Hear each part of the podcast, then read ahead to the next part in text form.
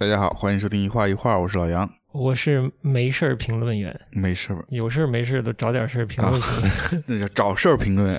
蹭热点嘛，嗯这不是这个我们的朋友给我们支的招儿吗？嗯，那先说点节目的变化，好，我们现在的节目可能很多听众是在不同的音频平台上听到的，嗯。但可能最近会发现你正在收听的、使用的这个音频平台上，我们的这个节目的整个序列就不完整了，不能从第一期听到我们现在最新的一期了。未来也不一定真的就特别积极的在各个音频国内的音频平台上去更新节目了，嗯因为确实很麻烦。这件事情跟 Podcast 的这个事物产生原本的逻辑也不太一致，我觉得。怎么不一致？原本呢，Podcast 这个东西呢，是它相当于一种广播，大家拿着苹果的 APP 就可以接收到这个广播了。而现在呢，这种第三方的听 Podcast 的 APP 越来越多，嗯它并不要求你，也并不支持你上传内容到它的平台、它的服务器上去，它也不会去审查你的内容嘛。就有点像收音机，你不管用哪一款收音机，你打开，你只要在上海，你都听得到 FM，呃，九十四点七经典调频，对吧？经典九四七，嗯，就是说，我们只要做一件事情，把这个内容上传到我们自己的托管的空间里，大家用大家的收音机，也就是现在的 APP 去收听它，订阅收听就可以了。嗯我们没有那么多工作需要做的，其实本来对，不用跑到什么，呃，我不点名了啊，嗯。叉叉叉叉叉或者、嗯。或者叉叉 FM APP、嗯。或者什么某某音乐嗯 APP 上去嗯。上传，然后他要审核你的音频，他要审核你配搭的文字的内容，他如果审核不过，他也不告诉你哪里出了错，就真的很麻烦。嗯，我们本来就是想做一个播客节目，对吧？对，而且这个每个月花着钱，就是花钱给这个托管平台，嗯，然后把相对完整的内容也写上去了。我觉得就不就大家订阅这个，我们比较忠实反映我们节目内容的这个信息源不就好了吗？嗯嗯是的，可能稍微对就比较新的了解播客这件事物的朋友，可能有那么一点门槛，但我觉得就稍微搜索一下，也就知道嗯该怎么做了。是，而且最近呢，这国内的各音频平台呢，对播客这个增量市场呢兴趣又特别大。嗯接触过几个平台的人了，但我觉得他们只体现出了对增量内容的兴趣，需求嗯嗯的兴趣，然后以及增量内容可能带来的流量的兴趣。嗯呃，偏个人独立的这种分享音频节目、嗯这件事情，他们本身我倒不觉得有多大的兴趣，也不会下多么大的功夫。嗯但我也之前我们的节目也也说过嘛，有的平台它越来越奇怪，是吧？比如我们看张伟伟回播的那个平台，对吧？啊，我就其实不喜欢，嗯嗯，就就这么简单。我觉得他们很讨厌。嗯，他们有来找过我们吗？呃，这其实有之前啊就其实各个平台都开始给主播以这样或那样的方式，加微信，或者说，嗯，想让你参加一些他们的这种音频推广的活动。嗯但活动无非就是提向你提要求，嗯希望你参与他们一些主题的内容创作之类的。嗯，但是没有任何实际的是吧？实际的无非他就是给你导流喽。啊，但你想有什么了不起的？实际的其实也没有，没有嗯，广告费也不会分给你。是啊，嗯，对，但就就没意义。我觉得这整件事的发展跟播客这本身这个带有一定独立分享性质的这件事情啊，就是现在国内音呃音频平台在瓜试图瓜分播客内容作者的这个增量这件事本身跟播客，我觉得嗯嗯嗯 这件事性性质不。不太嗯符合，或者说做不到一个一加一大于二的一个一件事情吧。就我把这些音频放上去又怎样呢？嗯嗯，它可能很难做到，就是根据你的节目特性来把你的内容推给他。嗯，真的也做过一些判断的听众群，嗯嗯，或者分门分门别类的做一些推荐，我觉得都很难。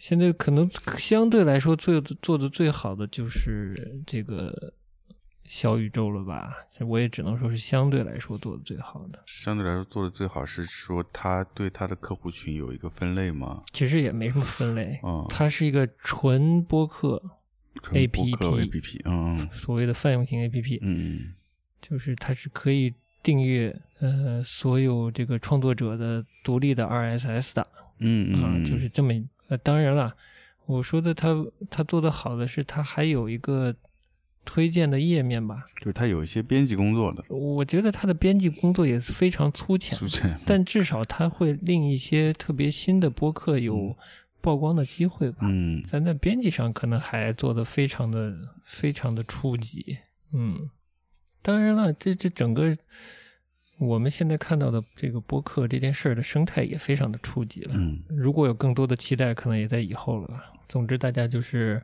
可以试试，包括小宇宙在内的各种各样的这种嗯嗯 第三方的泛用型的播客 APP 客户端，可能虽然大多数是这种海外的英文界面的，好的，那就嗯希望大家呃尽量通过 RSS 订阅的方式来收听我们的节目。对的。所以，如果在各个音频平台上收听我们节目，发现这个节目不完整啊，嗯就是节目整个序列不完整啊，或者单集节目没有文字介绍啊，都不要意外，就是去订阅我们的 RSS 就好了。嗯，好了，我们开始开始时事评论节目了吗？好了，其实这期算一个番外，番外，嗯嗯，就一会儿会我们会开始捧读，就是分享一下之前也提过的啊，又是这期又是要分享书城杂志的一些内容。嗯这个分享也是也算是有源头的，但我还是不是还是从日常的时事蹭热点，蹭热点。蹭点啥呢？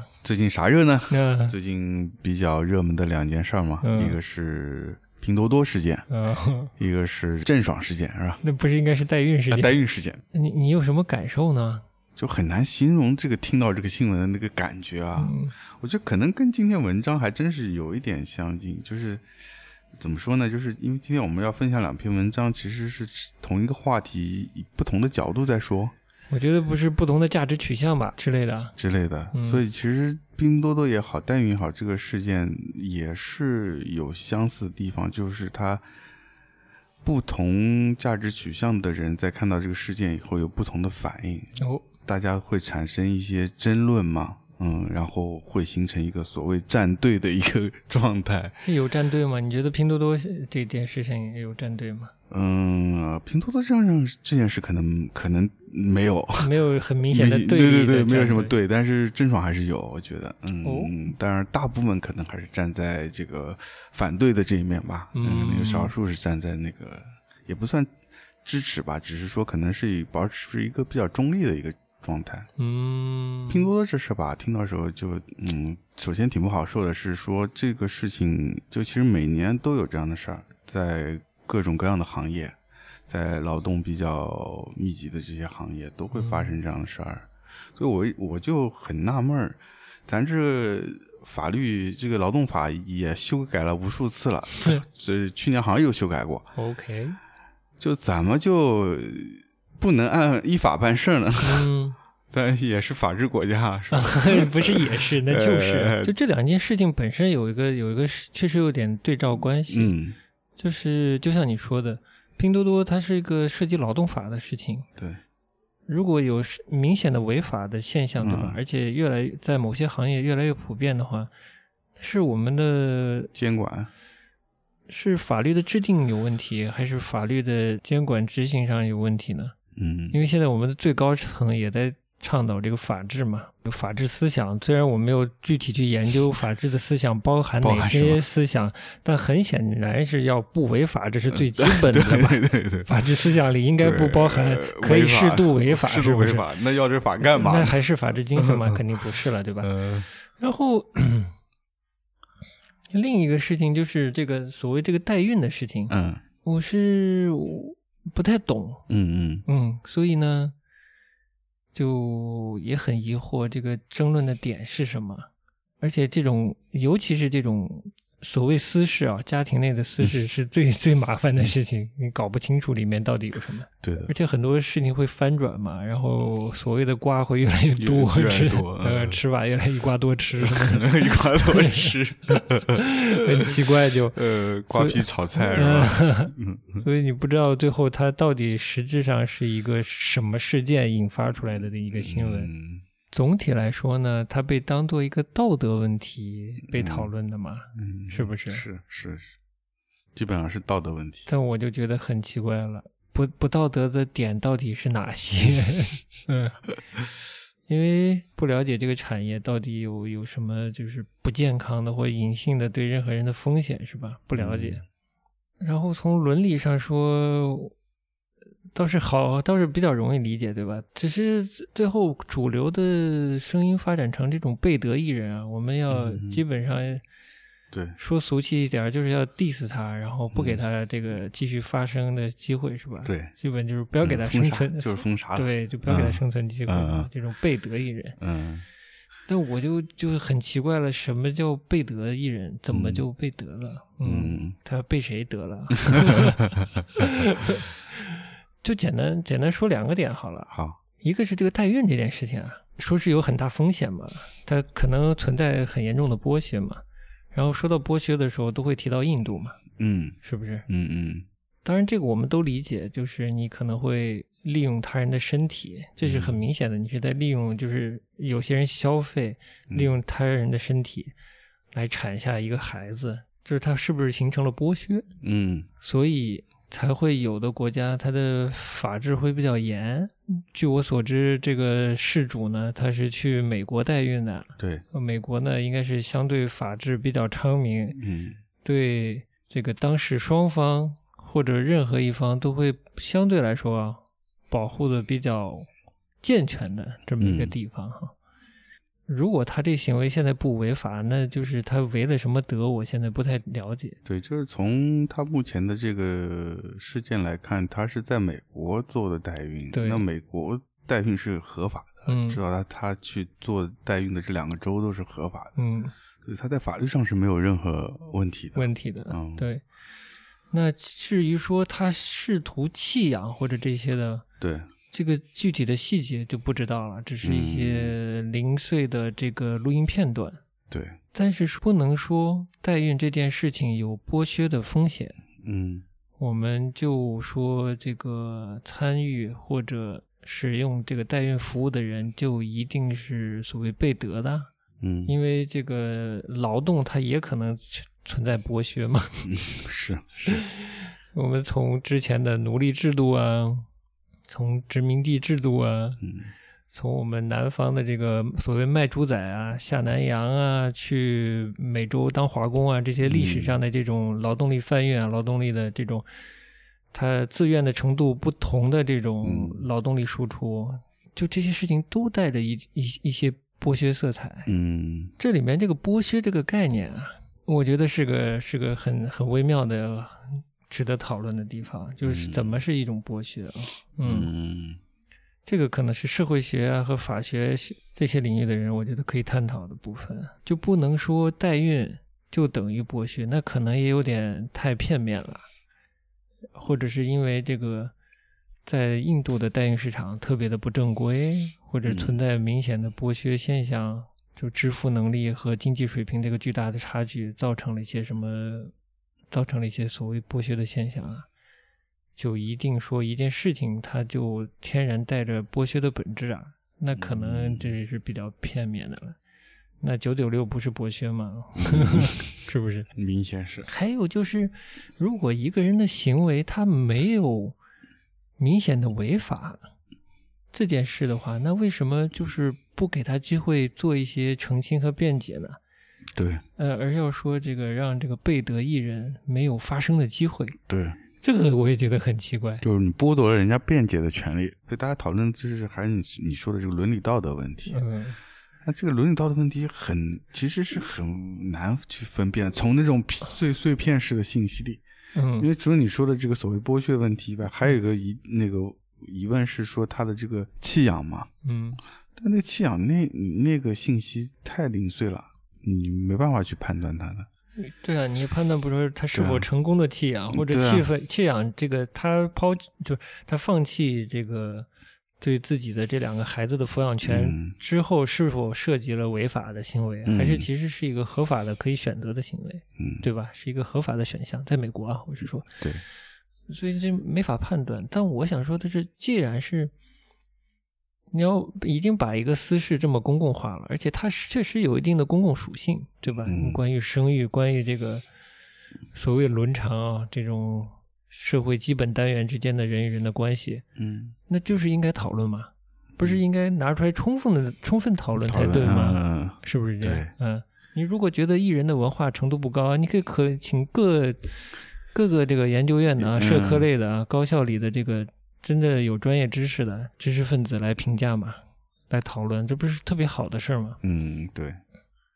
但是他把那个管道给关了，是吧？呃，他就是有一种奇怪的这种这种道德批判、道德先行的这种做法。嗯我觉得这跟文明的昌行就特别的背道而驰，就显得不太二十一世纪啊，啊这种说法，嗯是，嗯，但是我觉得我们好像其实还真的没有跨进二十一世纪似的。嗯至于至于说这个艺人是不是有文化，艺人的家长是不是有文化，艺人的家长是不是在剥削他的孩子，这又是另另一个话题了。嗯嗯，也非常值得讨论了。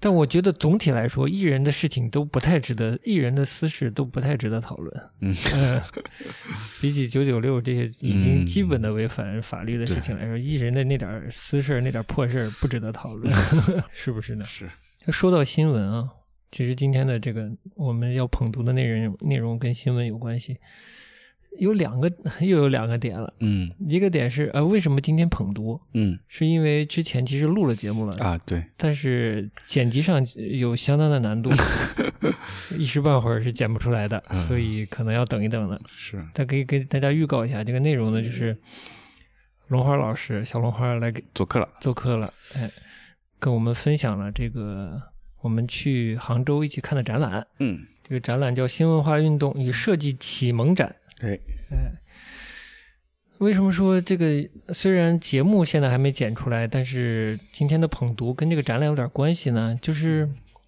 展览的前言就开宗明义，在新文化运动的时候啊，嗯嗯开始这个中国最大的变化体现在两方面，一个是出版，一个是教育。教育我们先不说，就出版就跟新闻有关系了。嗯中国开始从封建社会往新的社会形态在走，嗯那新闻出版就很重要。嗯这重要的点是什么？你能理解吗？嗯就是对一个新时代的平民来说，读新闻，它要逐渐的变成一个你的基本修养嗯，和生活方式。就它更多的有了一种公民的属性在，对，嗯。那这个公民的属性来自于哪里呢？来自于他更多的了解到国家和社会的信息，对，而且更及时的，也相对来说更平等的，对，因为出版物嘛，嗯。它是一种面向大众的、嗯。面向所有人的。嗯。虽然当时的识字率可能不高，嗯，但它的趋势肯定是这样，就是变成绝大多数人可以相对容易获取的信息，是吧？是。新闻这些这个信息的属性变成这样了，那带来的是什么呢？就不是说你只要看到了就行了，那对公民或者当时说是平民的一个基本修养或者说责任，就是你不能只看呀、嗯。就是分辨消息、分辨新闻，反而是公民的修养之一。基本修养，哎一，个演员的基本修养，一直在跑题啊，嗯，这美国大选嘛，嗯美国大选这个，即便在结果公布之后，都有非常多的相互矛盾的新闻，嗯，然后各种阴谋论。当然，这个阴谋论也很久了，美国也有著名的阴谋论组织哈，虽然好像是比较松散的组织，就那个匿名者 Q 啊。嗯然后之后，这个梁文道嗯就做了一期节目，就说关于这个假新闻，关于媒体的权威性各方面的，讲了关于美国的媒体以及美国的媒体的这个分类啊，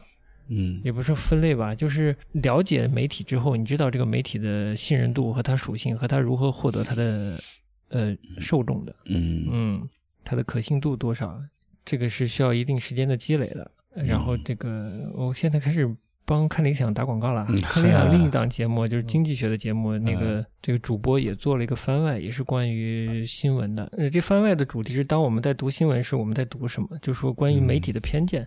本来只是媒体偏见哦，就相对健康的环境下是媒体偏见而已。就是大家站在不同的立场，对一个新闻的解读方向是取态是不太一样的。嗯再再看我们现在的这个媒体环境啊，尤其对新闻，好像缺少新闻评论啊，都是短消息，对，这个假消息也会传播的非常快。嗯。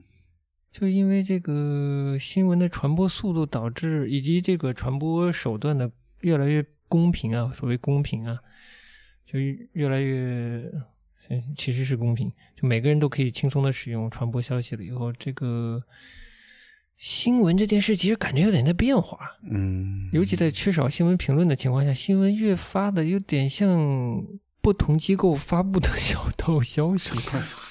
这个小道消息打引号的啊，就是就变成一种短消息的信息流，有点变成。嗯。嗯。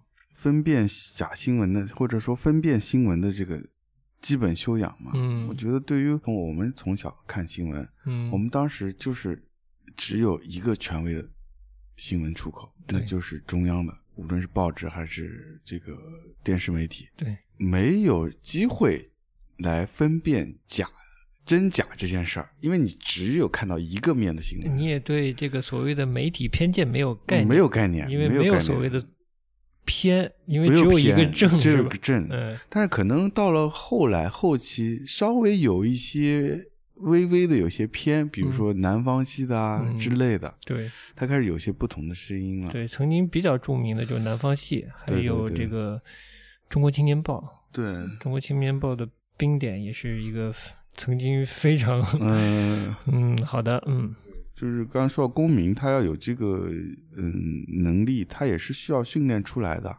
嗯如果我们始终是以一个出口的一个角度的新闻，你是没有办法去分辨这个事情的。是这导致了到了一下转变到媒体、数字媒体，变成各种社交媒体，人人都可以发消息，任何公这个有公众号都可以发这种短消息，你就疯了。你看那嗯消息，你都你根本没没办法分辨它是哪个是是是真的，哪个假的，甚至有一些可能就是这家从那家拷贝过来改两个字又发了，对，对吧？就洗个稿就出来了。然后也不知道他夹带了些什么，对他的立场是什么，嗯，他的诉求和目的是什么？但国外的话，相对来说，这方面新闻这方面还是要成熟一点。嗯他们每一个媒体，像你说那个美国也是了，当然欧洲更是了，日本也是，就是都是它有很多媒体，但每个媒体的角度和它的立场是不一样的。嗯，下面就进入我们这个主题好了，就是分享这个二零零一年，对不对？二零零零年，哦，二零零零年十一月的这个《嗯书城》杂志里面的两篇文章，嗯这两篇文章呢，这个他们的价值观和舆论呢，我们都不取什么态度，嗯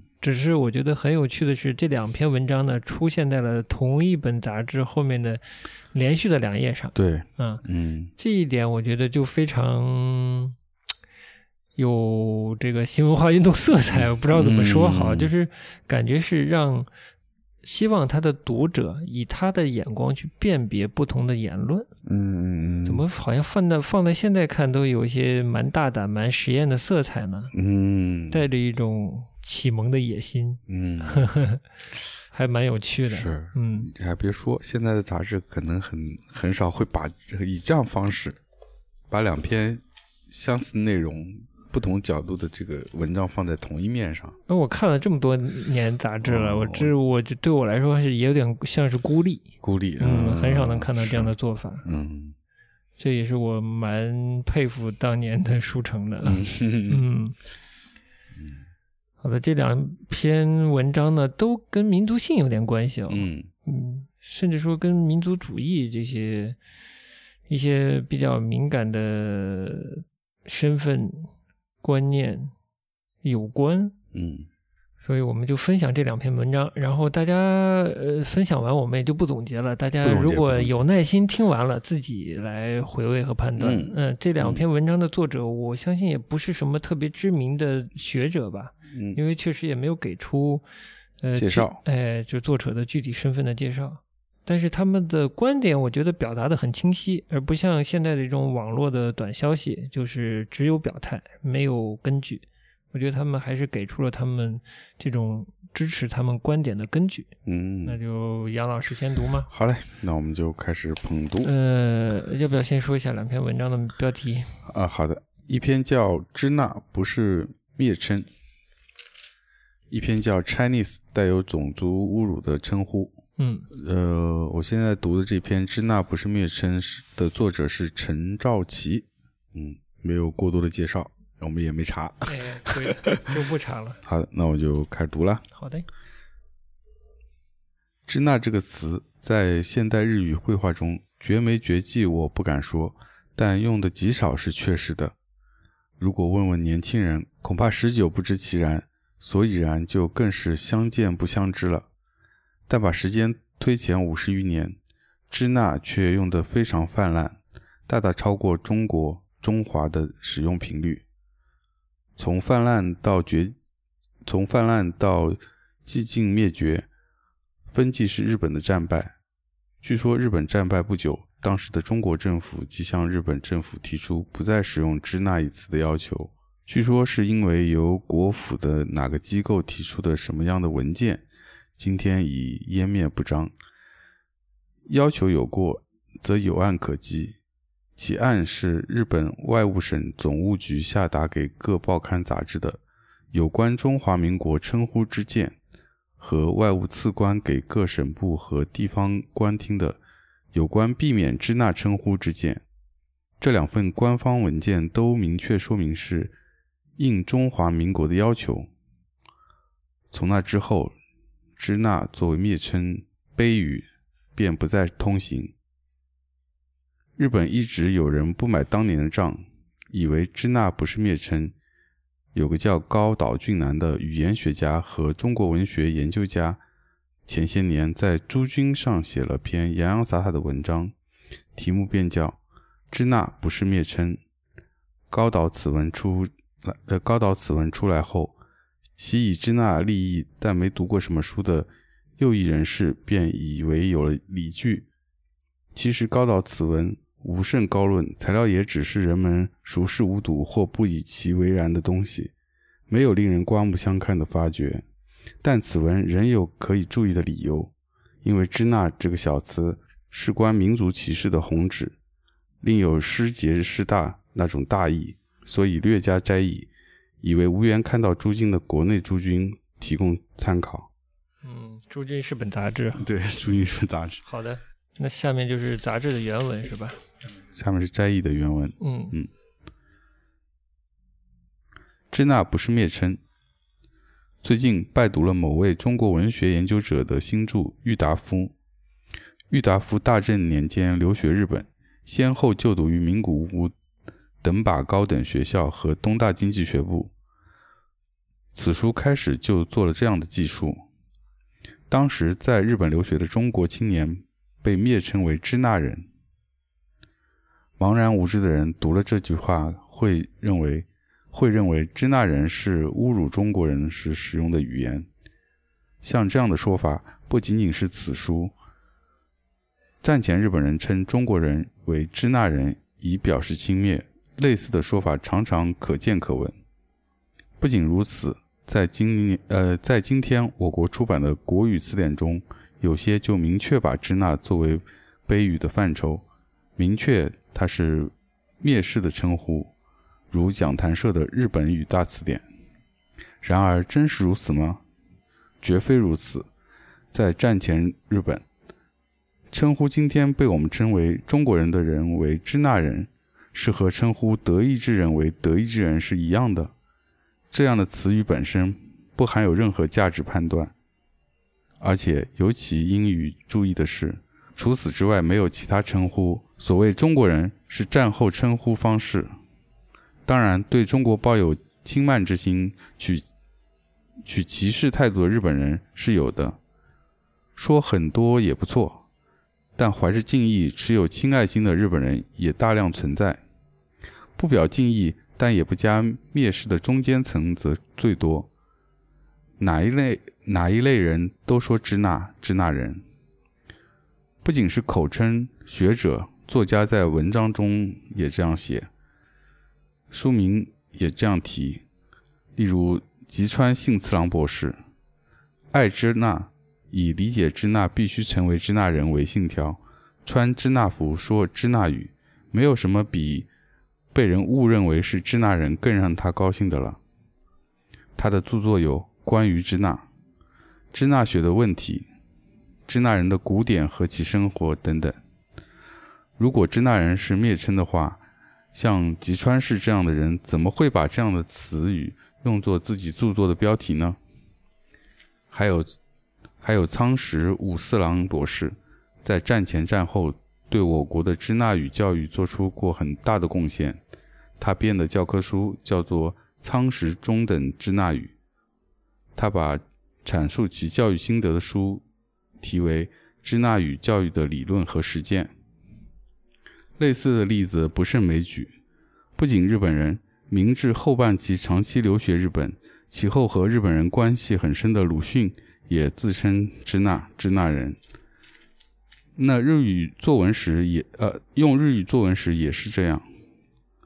这和会用英语的中国人称自己的国家是 China，称自己是 Chinese 是同样的。总而言之，战前日本称支那支那人。和叫木村的男子称木村没有任何不同。轻视木村的人称呼木村时带有轻蔑的语调，是这些人对木村评价的感情问题，不是木村名字本身的问题。郁达夫的作者恐怕不知道这点。如不知道，对已在日本留学并受日本文学影响很大的作家作为研究对象的学者是不及格的。然而，作者是没有不知道的理由的。因为郁达夫用日文写的文章中就有“支那民族的全民革命如果成功，日本的无产阶级应全力支援支那的无产阶级”等语。那么，作者为什么要说支那人是蔑称呢？原因是强调郁达夫留学时加诸支那人的恶恶劣环境。这样的做法不是一个学者所应为的。嗯，呃，这位日本作者对支那不是蔑称进行的一些论证。总结了以下几点：一、支那的语言，这个语言是指语呃词语的来源。呃，二、没有总名的中国。呃，一二两点均被这个中文的作者给省略了。那么第三点，江户的支那是时髦语。支那这个词儿进入我国是平安时代，但一般不太被使用。空海的诗《摩揭》。秋风释家菊，支那台月漫书炉，似乎是现存最古的。《平家物语》卷五有妙音菩萨指灵山净土以戒不孝之辈。孔子颜回出支那震旦，实给忠孝之道。这也是把印度支那做对比。支那震旦是重复语，文明本节用集中有唐土霍云支那震旦。江户初期的儒者林罗山年轻时的作品《放生辩》中有“夫放生池，在唐则颜真卿名之，在宋则陆放翁记之。支那已有之，本朝有之何妨？”罗山厌恶佛教人所周知，但他十余岁时曾在禅寺修业，所以知道支那之语。而且此文以放生为题，与支那也是极相称的。十九世纪以后，洋学盛行，支那逐渐被推广。江户时代，支那是时髦。江户时代，支那是时髦的词儿，被洋学者们用作洋语的翻译，也可以说支那是作为洋语来使用的。总之，这个词语发源于印度，约五世纪由中国佛教家。表记为支那，通过佛典和留学生传到日本，因此是带有佛教味的词，而且被使用的极，而且被使用的情况极少。到了江户时代晚期，作为 China 等的洋文字出自中国，日本是有人知道的，但被日本人广泛使用却是经西洋而来的。四、中华民国的要求。所谓支那的词语几乎已被从日本语汇中抹杀。角川类语性词典的世界各国的名称与中国关联的部分有中国、中华、中共、汉、汉土、唐、唐土、震旦等，网罗了包括今天已不用的所有称呼，但独独不收从明治到昭和前半期日本人使用的最广泛的支那，好像这个词在日本，好像这个词在日本语中从未存在过。学术著作也不例外，战前写的战前写的书在刊，论文在战后集结成书，支那被删除，被替代成了通例，好像作者本来就是用中国的。有些学者也加入了从未使用过支那的行列，当然不随从大流的虽少仍有。五，中国的词书如是说，这条也被省略。嗯。六，中国人为什么愤怒？北京中华书局的系列丛书《古代礼仪和风俗漫谈》第二集中的支那的本意一项说。如以上所说，支那无疑是宝词，它充满了对中国和中国人民的友好感情。仅仅一个时期，这个词被蒙上了尘埃。近代日本军国主义者为了实现王道乐土，即大东亚共荣圈，以达到吞并中国的企图，用佛经中对中国的称谓，而不称中国的国号。如此，支那也曾。支那也曾成为侮辱中国的语言，这是不能让人容忍的。表示对此的愤慨是每一个正直的中国人应具的爱国感情。随着抗战的胜利，尤其是新中国的成立，形势发生了巨大的变化。蒙在“支那”这个词上的尘埃被彻底清扫，恢复其面目的时代到来了。“支那”这个词本身不是蔑称。相反，是值得夸耀的名称。否则，三藏法师去外国以蔑称称自己的国家是很奇怪的。因此，笔者想说，今天的中国已不是中华民国的中国，支那这个名称应该认真的恢复。三藏法师说的“我们的大支那的时代已到来”，正确的支那应如唐初僧易净在一千数百年前说的。非贬非宝只是个词，出自《南海寄归内法传》，师资之道，仅是个名称，外部的人用起来才可以称辩。我引上文是为说明，中国人在哪一点上对日本人称支那表示愤怒？中国人并不认为支那本身是坏的称呼。认为“支那”这个词本身坏的只是日本人。以上是摘译的，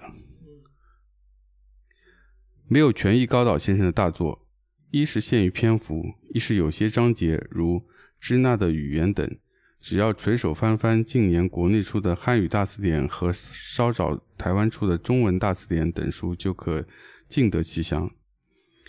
高岛先生的大作。书证不可谓不薄，理由不可谓不多。不过里外有情，理尽而情不至，有时也不能让人心悦诚服。这点说来话长，但此篇译介用意仅在让人看看另一个天地的某种思路。以卑之笔，未免喧宾夺主。在此仅举一条不同而可类的例子：筷子本可入人名。但自大奸臣秦桧出后，他就不再受人青睐，尤其是绝对不与情性相连。依高岛先生之那本无褒义的思路，呃，依高岛先生之那本无褒贬的思路，快字何辜？但人们就是不愿叫赵快、钱快，更不要说秦快了。刚才那篇支那不是蔑称的文章之后，紧跟的一篇文章。标题是 Chinese，带有种族侮辱的称呼。这个作作者的名字是 Cat Soft，怎么像个笔名呢？我很怀疑是个笔名。笔名啊，译者的名字叫胡学群。我来自一个叫做中国或中央之国的国度，英国人将其称为 China。我在美国已经生活了十年，期间我碰到了一些非常诡异的事情，并且意识到了。Chinese 实际上是对我们中国人的一种蔑称。去年我在田纳西州的纳什维尔市中心乘坐电车时，同司机聊了一会儿天。他收养了一个韩国男孩。令他大伤脑筋的是，他的儿子在学校里常常被其他的男孩捉弄，并叫他儿子 Chinese。他的儿子每天都哭着从学校回来，并且感到非常的痛苦。这个司机让他儿子告诉其他同学，他不是 Chinese，而是韩国人或者韩裔美国人。我当时就在琢磨，为什么那些学校里的小孩不管这个男孩叫 Korean 来侮辱他呢？我已经怀疑很久了，现在我明白了，Chinese 实际上是一种种族的蔑称。在英语中，英国人过去将非洲人叫做黑鬼 （nigger），将黄种人叫做 Chinese。在前面我讲的故事中，那些学校里的小孩完全知道电车司机的儿子是一个韩国人。但是将其叫做 Korean 没有任何的意义，而将其叫做 Chinese 却是对那个男孩的侮辱和轻视。呃，因为在英语中，英国人用后缀 ese 来表示那些他们认为低等的、不重要的、弱小的、怪异的、带有疾病的、从虫子演变而来的种族。他们蔑视和厌恶这些种族。这些种族中包括中国人、日本人、越南人、葡萄牙人。英语中就是 Chinese、Japanese、Vietnamese、Portuguese。他们用 ese 来羞辱我们，同时他们用后缀 an 来表示那些所谓优等的种族，例如美国人、加拿大人、英国人、德国人、加州人、德州人，就是 American、Canadian、Britain、German、Californian、Texan。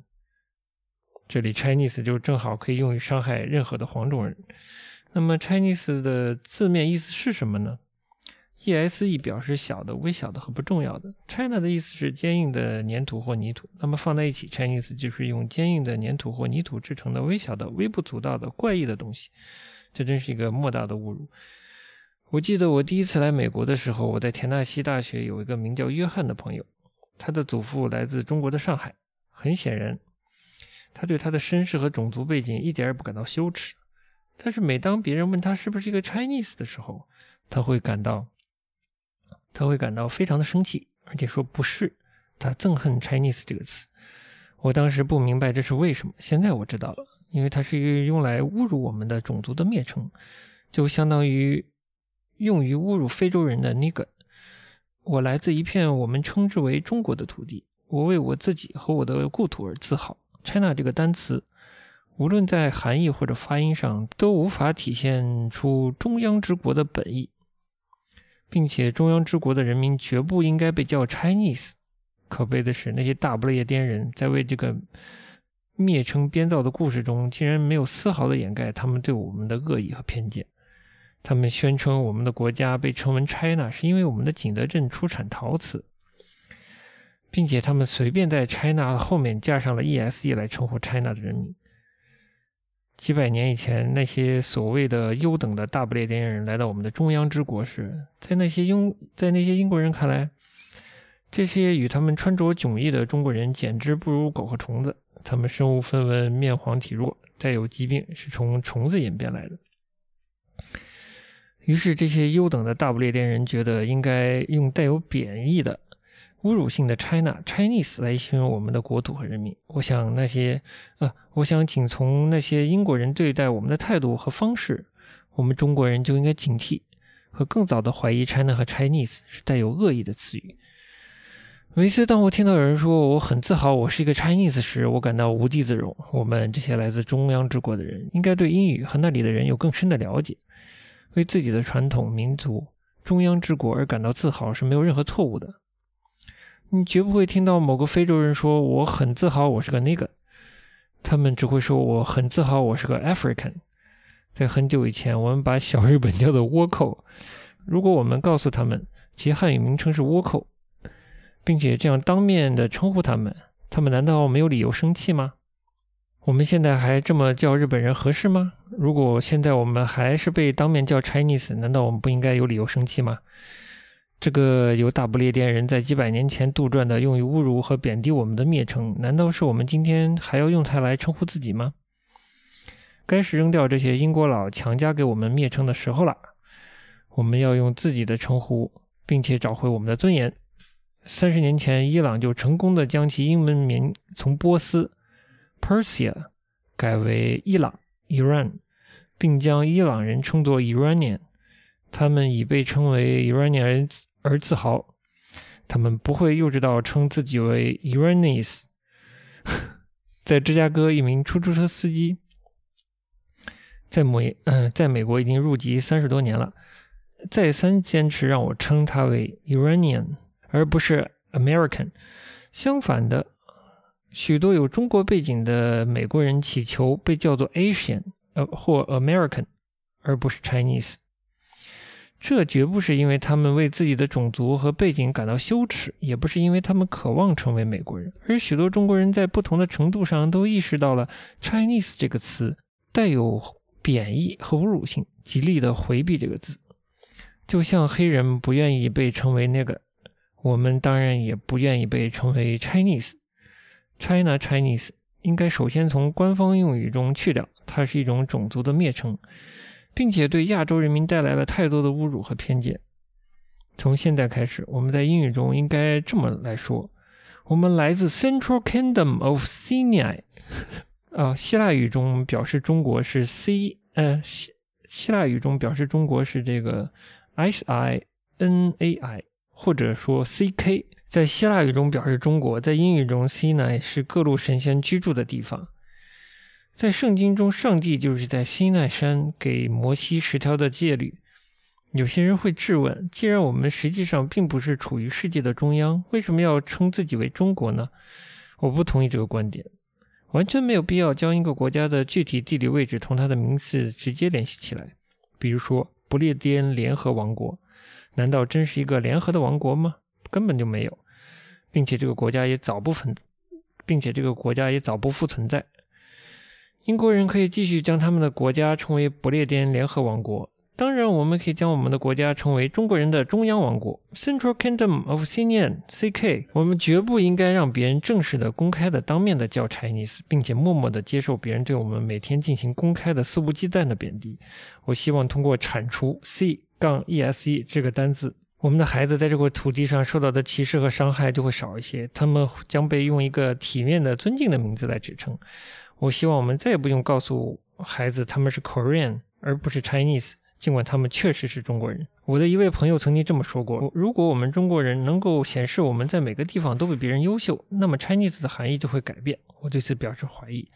日本经济上的成就能够改变倭寇或者 Japanese 的含义吗？他们做不到。美国的黑人进行了艰苦的斗争，去争取被正式的称为非裔美国人的权利，而不被叫做那个。在这个过程中，许多人因此献出了生命。我希望我们中国人在争取自己的权利时，不要像黑人那样艰苦而漫长。啊，本文就到这里结束了。嗯，对这两篇文章，我们就不站队了。不站队了。嗯，其实是作为一个媒体姿态的一个采样。嗯，就是两千年十一月的这份书城，竟然。呃，连续的刊载了这样的两篇文章，我觉得是很有趣的。作为一个媒体现象是很有趣的。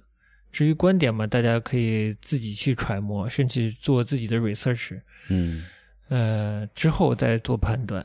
是，嗯嗯，大概就是这样吧。对的，行，那我们就下期节目见。下期等你的这个剪辑了，可能要剪到春节后了。好的，想想我都肝颤。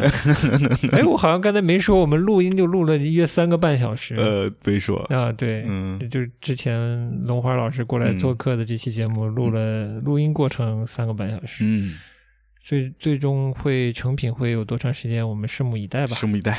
那么今天节目到这儿，下期见，拜拜，拜拜。